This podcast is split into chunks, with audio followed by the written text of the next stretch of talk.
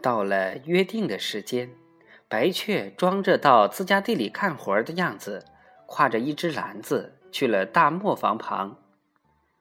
没有收到信的蒋一伦当然不会出现在那里。白雀就站在黄昏的风中等蒋一伦，一直等到天黑。他有点害怕了，只好往家走。路上就生了蒋一伦的气。商量这么要紧的事儿，你也敢耽误？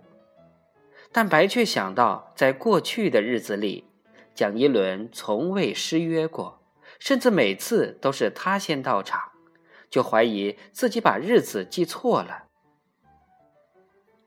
是黄昏，这一点肯定没错，但是哪一天的黄昏，他不敢肯定了。因此，第二天黄昏。白雀又来到了大磨坊旁，其情形与昨天一样。这回白雀另想原因了，他才不在乎呢。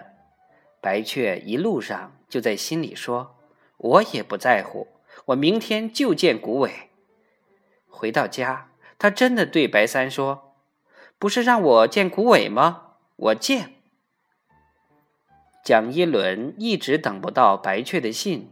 惶惶不安起来，又去河边上吹笛子。白雀听见了，但白雀并没有像往常那样想主意摆脱白三，到河边上去看蒋一伦。白雀已见过古伟了。白雀见过古伟之后，有一种说不清楚的感觉。他似乎有点后悔见古伟，心里最不安宁的是桑桑。他那天打开信，实际上只看了几行字。他想，那信里肯定有要紧的事儿，我把他们的事儿耽误了。一见到蒋一伦那副魂不守舍的样子，他就低下头去。蒋一伦讲课时又心不在焉了，桑桑听课更是听得心不在焉，他的脑子里老是那几页纸在哗啦哗啦的翻动着。